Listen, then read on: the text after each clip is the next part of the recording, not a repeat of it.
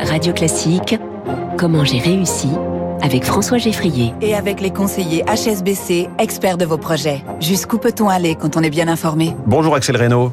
Bonjour François. Bienvenue sur Radio Classique, vous êtes le cofondateur de Net Zero. Alors parlez-nous tout de suite du biochar, qui est un peu votre mot magique, mais encore assez peu connu du grand public. Qu'est-ce que c'est que le biochar? Alors effectivement, c'est quelque chose qui n'est pas encore très connu et répandu. En fait, le biochar, c'est une solution pour euh, capter et stocker du carbone de l'atmosphère. Euh, c'est en fait, ça ressemble un petit peu à du charbon. C'est du carbone que l'on extrait de plantes qui ont capté du CO2 par photosynthèse et euh, on stabilise ce carbone et on le stocke dans les sols.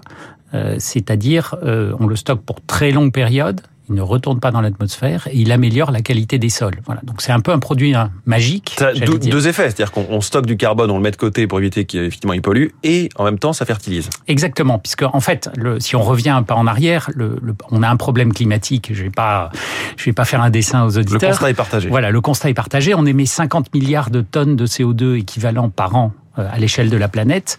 Et euh, ben, les pays se sont engagés dans le cadre des accords de Paris euh, à arriver à zéro émission en net en 2050 pour tenir à peu près plus 1,5 degré.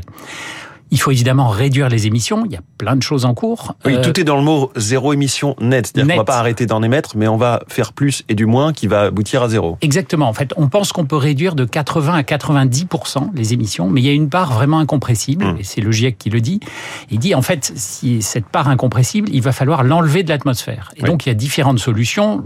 Les auditeurs connaissent sans doute bien planter des arbres, euh, et effectivement, ça permet de stocker du carbone, mais c'est pas suffisant à l'échelle, puisqu'il va falloir enlever entre 5 et 10 milliards de tonnes par an, ce qui est absolument considérable. Et donc, il y a différentes solutions qui sont en train d'être mises en place. Et le biochar est une solution qui s'appuie un peu sur la nature pour capter du CO2 par photosynthèse et ensuite un peu sur de la technologie hmm. pour extraire et stabiliser ce, ce carbone. Comment ça se fait que ce mot de biochar soit quasiment inconnu, je le disais, du grand public? Moi-même, j'ai découvert il y a quelques jours avec quelques annonces dont on va parler dans, dans un instant, mais ça a l'air d'être une solution miracle et on ne la connaissait pas, en tout cas très peu.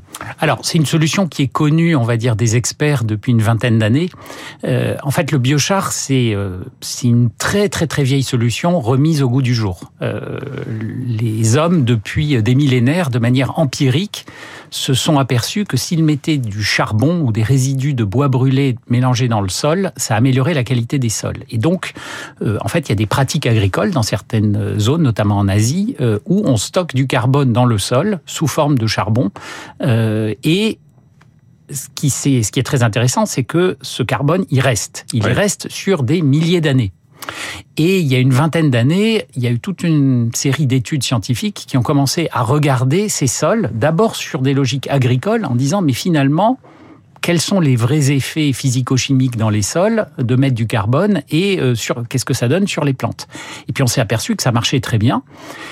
Et c'est dans un deuxième temps qu'on a commencé à se dire, mais finalement, ce carbone qu'on enlève de l'atmosphère et qui reste dans les sols, finalement, ça peut être aussi une solution climatique. Et progressivement, le sujet est monté, et ce n'est qu'en 2019, en fait, que le GIEC a reconnu ça comme une solution climatique. Quel est le potentiel du biochar si on pousse l'échelle au maximum de son utilisation? Alors, le, le, GIEC dit, euh, donne une fourchette assez large, mais en gros, le 1 à 2 milliards de tonnes. Oui. Euh, ce qui est, euh, ça va pas résoudre 100% de notre problème climatique, mais si on se dit finalement, il faut enlever 5 à 10 milliards de tonnes, 1 à 2, c'est pas mal déjà. De toute façon, il faut additionner les solutions. Et de toute façon, voilà, il faudra tout faire. C'est-à-dire, il faut faire toute la reforestation qu'on peut, il faut faire tout le biochar qu'on peut, mmh. toute les, euh, la capture directe dans l'atmosphère qu'on peut, et tout un autre, une autre panel de.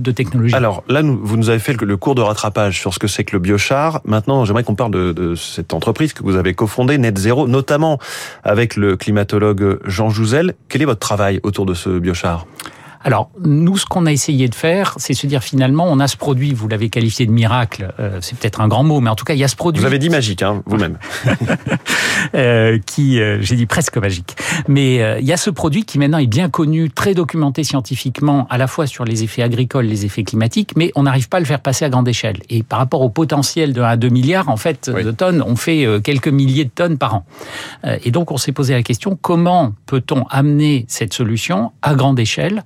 Et, et, et, en fait en faire une solution agricole et climatique. Et en réfléchissant autour de cette problématique, progressivement a émergé l'idée de cette société net zéro et de se dire finalement on va aller faire ça en zone tropicale en zone tropicale, il y a énormément de biomasse, puisqu'il y a beaucoup de choses qui poussent. Mmh. On va faire ça sur des résidus agricoles qui nécessitent pas de culture supplémentaire, c'est-à-dire quand on fait pousser du café, du cacao, euh, du riz, etc., ça génère une partie comestible et puis un résidu. Nous, on va prendre ces résidus. Et par ailleurs, les sols dans les zones tropicales sont particulièrement pauvre et acide et bénéficie particulièrement de l'adjonction de carbone. Mmh. Et donc, c'est en réfléchissant un peu autour de ça et en construisant sur une histoire familiale d'une vingtaine d'années d'expérience du biochar, puisque mon père... Mon père était engagé déjà dans une, une ONG... Euh... Voilà, exactement, puisqu'en fait, Net Zero, c'est... Sur les forêts tropicales notamment. C'est mmh. une entreprise qui a deux ans, mais qui a été euh, en gestation depuis 30 ans, on va dire. Il était tantimètre. Et, et je, cette semaine, donc, il y a eu des annonces Stellantis, le groupe Peugeot, Citroën, euh, Fiat, Chrysler, L'Oréal, CMA-CGM, De très grands noms, de très grands comptes sont entrés euh, dans votre capital, investissent 11 euh, millions d'euros. Ça va vous permettre d'accélérer justement ce fameux passage euh, à l'échelle. Voilà, exactement. Donc ce qu'on a fait les deux premières années, c'est on a montré que le modèle pouvait marcher oui. techniquement, économiquement. On a construit une petite équipe, etc. Maintenant, il faut qu'on industrialise ça pour passer à, à grande échelle. Et euh, effectivement, on a cherché des moyens d'un côté et des partenaires qui pouvaient nous aider. Et on est ravis d'accueillir Stellantis, L'Oréal et CMA-CGM qui chacun sur une dimension va pouvoir nous aider au-delà évidemment de l'investissement qui va nous donner les moyens de faire de la R&D et de déployer nos petites unités de production. D'un mot, comment est-ce que vous avez réussi? Question euh, rituelle de cette interview. Alors comment on a réussi? Je veux dire, il y a 30 ans, d'histoire, de d'accumulation euh, dans dans la famille, ouais. si je puis dire. Euh, et, voilà, je voudrais rendre hommage à mon père qui euh, a été un des tout pieux, premiers pionniers du biochar à une époque où tout le monde rigolait quand il racontait son histoire. Mais ça a permis de construire, on va dire, les fondations. Et puis il se trouve qu'en parallèle, moi, j'ai travaillé dans le conseil, dans la stratégie, et donc voilà, j'ai amené un petit peu le business model et on a empilé cette expérience plus une vision d'un business model et, voilà. Et après, il y a de la chance. Il y a de la chance, notamment des rencontres. Euh, alors, vous avez cité Jean Jouzel, qui oui. euh, a accepté euh, tout de suite de rentrer dans cette aventure et qui nous a amené beaucoup en crédibilité.